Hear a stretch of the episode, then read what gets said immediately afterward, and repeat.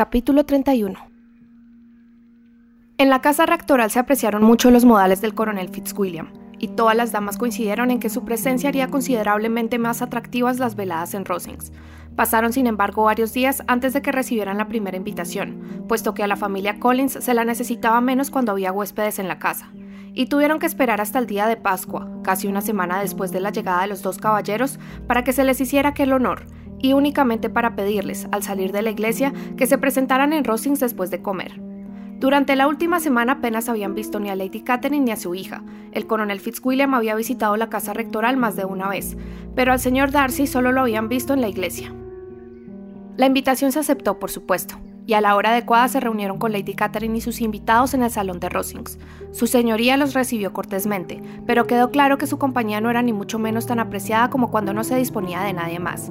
De hecho, Lady Catherine parecía prestar atención únicamente a sus sobrinos, y hablaba con ellos, especialmente con Darcy, más que con ningún otro de los presentes.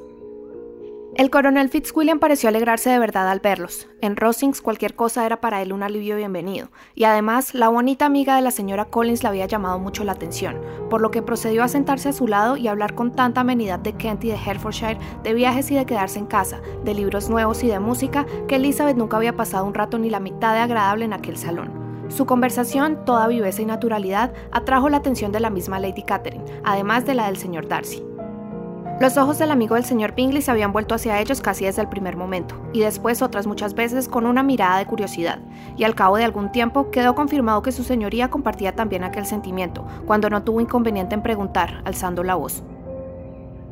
¿Qué es lo que dices, Fitzwilliam? ¿De qué hablas? ¿Qué le estás diciendo a la señorita Bennet? Quiero oírlo. Hablamos de música, señora, dijo él cuando no pudo por más tiempo evitar una respuesta. De música, en ese caso, haz el favor de hablar en voz alta. De todos los temas de conversación es el que más me gusta. He de participar en la conversación si estás hablando de música. Hay muy pocas personas en Inglaterra, imagino, que disfruten más que yo con la música, o que tengan mejor gusto de manera natural. Si hubiera estudiado habría llegado a ser una gran intérprete. Anne también, si su salud le hubiera permitido aplicarse. Estoy segura de que hubiera tocado deliciosamente. ¿Qué tal va Georgiana, Darcy? El señor Darcy alabó afectuosamente los grandes progresos de su hermana. Me alegra muchísimo tener tan buenas noticias, dijo Lady Catherine, y hace el favor de decirle de mi parte que no espere destacar si no practica muchísimo. Le aseguro, señora, replicó él, que no necesita ese consejo, practica constantemente. Tanto mejor, porque no es posible excederse, y cuando le vuelva a escribir, he de encargarle que no lo descuide por nada del mundo. Con frecuencia le digo a las jóvenes que en la música no se consigue la excelencia si no se practica constantemente. A la señorita Bennett le he dicho en varias ocasiones que nunca tocará realmente bien si no practica más. Y aunque la señora Collins no tiene piano, está invitada, como ya le he explicado, a venir a Rosings todos los días y tocar en el piano que hay en la habitación de la señora Jenkinson. No molestaría a nadie en esa parte de la casa. El señor Darcy pareció avergonzarse un tanto de la mala educación de su tía y no dio respuesta alguna. Cuando terminaron de tomar el café, el coronel Fitzwilliam recordó a Elizabeth la promesa que le había hecho de tocar para él. La señorita Bennet se sentó inmediatamente al piano. El coronel acercó una silla. Lady Catherine escuchó media canción y luego siguió, como antes, hablando con su otro sobrino, hasta que este último se alejó de ella y moviéndose hacia el piano con el cuidado y la lentitud que le eran habituales, se colocó de manera que le permitiera ver de frente el bello semblante de la intérprete. Elizabeth, que vio lo que estaba haciendo, le obsequió con una sonrisa maliciosa cuando dispuso de una pausa adecuada y dijo: ¿Se propone usted asustarme, señor Darcy, viniendo con tanta ceremonia a oírme? Pero no me dejaré acobardar aunque su hermana toque también. Hay en mí una testadura que no soporta dejarse dominar por la voluntad de otros. Mi valor aumenta ante cualquier intento de intimidación. No diré que se equivoca, replicó él, porque no puede usted creer realmente que me propongo asustarla. Y he tenido el placer de conocerla al tiempo suficiente para saber que en ocasiones disfruta usted mucho atribuyéndose opiniones que dista de profesar. Elizabeth rió de buena gana ante aquella descripción suya y dijo al coronel Fitzwilliam. Su primo le da de mí una idea muy interesante, enseñándole a no creer una palabra de lo que digo. He tenido mala suerte al tropezarme con una persona capaz de revelar mi verdadera manera de ser en una parte del mundo en la que abrigaba la esperanza de hacerme pasar por mejor de lo que soy.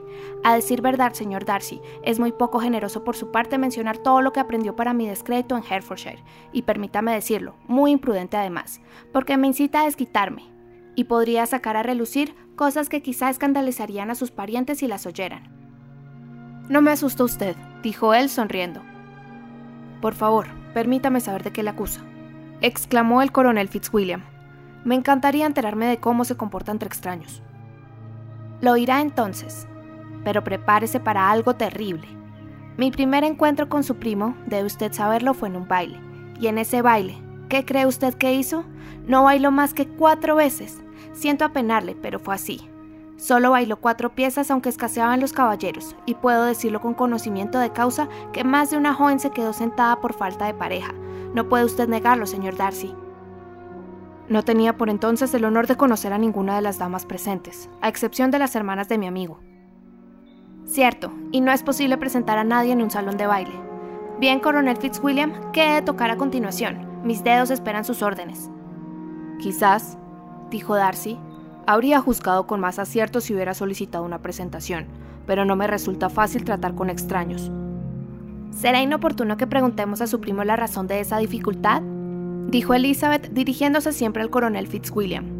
Será inoportuno preguntarle por qué un hombre inteligente y educado y que ha vivido en el mundo encuentra difícil tratar con extraños? Yo mismo responderé a su pregunta, dijo Fitzwilliam, sin necesidad de recurrir a él. La razón es que no se toma la molestia. Es verdad que no tengo la capacidad que poseen algunas personas, dijo Darcy, de conversar con soltura con aquellos a quienes no conocen, no sé captar el tono de su conversación, ni dar la impresión de interesarme por sus preocupaciones, como veo hacer con mucha frecuencia.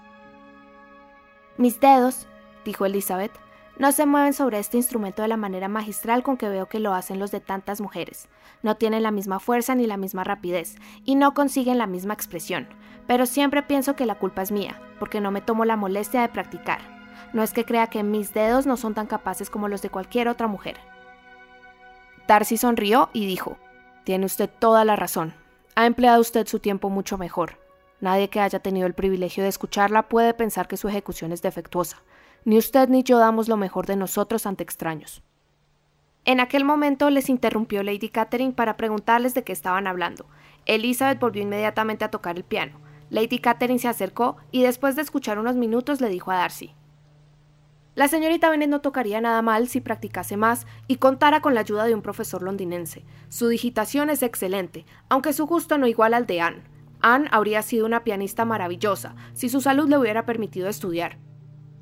Elizabeth miró a Darcy para ver con qué calor apoyaba aquellas alabanzas pero ni en aquel momento ni en ningún otro pudo discernir síntoma alguno de amor por la señorita de Burke, y de su comportamiento extrajo una conclusión consoladora para Caroline. Darcy podría perfectamente casarse con ella si estuviesen emparentados. Lady Catherine siguió haciendo observaciones sobre la ejecución de Elizabeth, mezclándolas con muchos consejos sobre digitación y gusto musical. Elizabeth lo recibió con toda la paciencia de la cortesía, y a petición de los caballeros, siguió sentada al piano hasta que el coche de su señoría estuvo preparado para devolver al grupo de Hansford a la casa rectoral.